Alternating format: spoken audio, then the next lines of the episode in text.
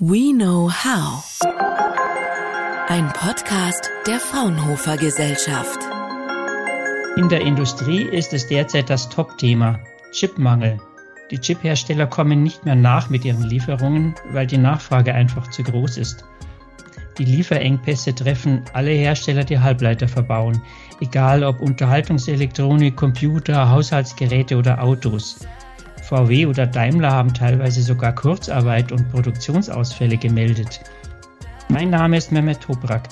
Ich spreche jetzt mit einem, der die Halbleiterbranche seit vielen Jahren kennt, Professor Hubert Lagner, Institutsleiter am Fraunhofer Institut für Photonische Mikrosysteme IPMS in Dresden. Hallo, Herr Professor Lagner. Guten Tag, grüße Sie recht herzlich. Hat Sie die Krise eigentlich überrascht und äh, wie konnte das so weit kommen? Die Krise selber, verursacht durch äh, Corona, kam überraschend. Aber die Auswirkungen auf die Halbleiterindustrie waren dann doch relativ schnell absehbar. Die Corona-Krise hat einen Run auf elektronisches Equipment, auf digitalen Ausrüstungsbedarf ausgelöst in einem bis dahin nicht dagewesenen Ausmaß. Und äh, die Industrie oder Automobilindustrie im Besonderen waren in dieser Krise vorsichtig. Sie haben Produktionsslots freigegeben, die aber sofort von anderen Firmen, die Chips benötigten, vollkommen besetzt wurden. Und insofern haben die jetzt ein gewisses Problem, langfristig an diese Chips heranzukommen.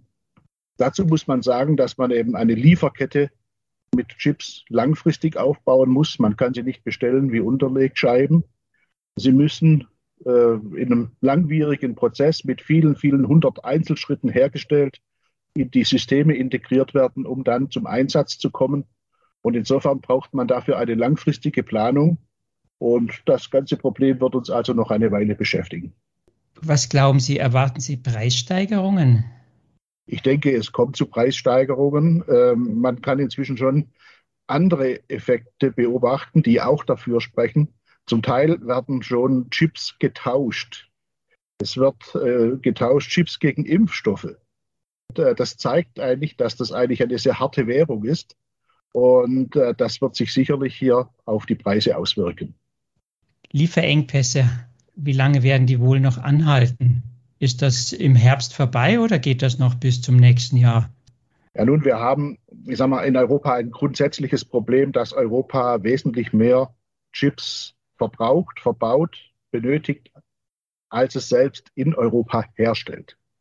Und insofern haben wir hier ein Ungleichgewicht. Wir haben sozusagen ein, eine Art Handelsdefizit, was dieses Produkt betrifft. Und äh, das, insofern werden wir so ganz schnell nicht herauskommen, äh, wenn Sie ansetzen, dass man zum Aufbau neuer Kapazitäten, äh, Bau einer Fabrik, eins bis zwei Jahre ansetzen muss. Dann müssen die Produkte eingefahren werden. Das hat doch alles einen großen Vorlauf. Aber es gibt jetzt äh, Ansätze dazu im Rahmen eines sogenannten Important Project of Common European Interest, die europäischen Produktionskapazitäten auszubauen. Aber es gibt auch äh, deutliche Diskussionen im Moment, dass große Anbieter wie Intel oder TSMC aus Taiwan äh, planen, auch direkt in Europa zu fertigen, sodass man sozusagen auch auf jedem Abnehmermarkt eine entsprechende Produktionsstätte aufweisen kann. Klingt so, als ob es ein bisschen leise Hoffnung für die Zukunft gibt, dass wir für die nächste Lieferkrise dann gewappnet sind oder die gar nicht erst in dieser Schärfe auftreten wird. Also ich denke, dass es trotzdem zwei bis drei Jahre eng bleibt und äh, Chips Mangelware bleiben. Aber wenn man all diese Vorhaben umsetzt, dann hoffe ich, dass wir äh, genügend Chips in der Zukunft zur Verfügung haben. Allerdings muss man auch feststellen, dass wahrscheinlich weiterhin die Nachfrage nach Chips deutlich zunehmen wird. Speziell Anwendungen wie autonomes Fahren, äh, künstliche Intelligenz sind dort richtige Booster, die sozusagen hier den Bedarf an Chips und vor allem an High-End-Chips, an den Superprozessoren und Supermemories äh, deutlich steigern werden. Es bleibt spannend, es bleibt knapp. Vielen Dank, Herr Professor Lagner, für das Gespräch. Viele Grüße nach Dresden und tschüss. Ich danke Ihnen auch. Alles Gute nach München. Fraunhofer.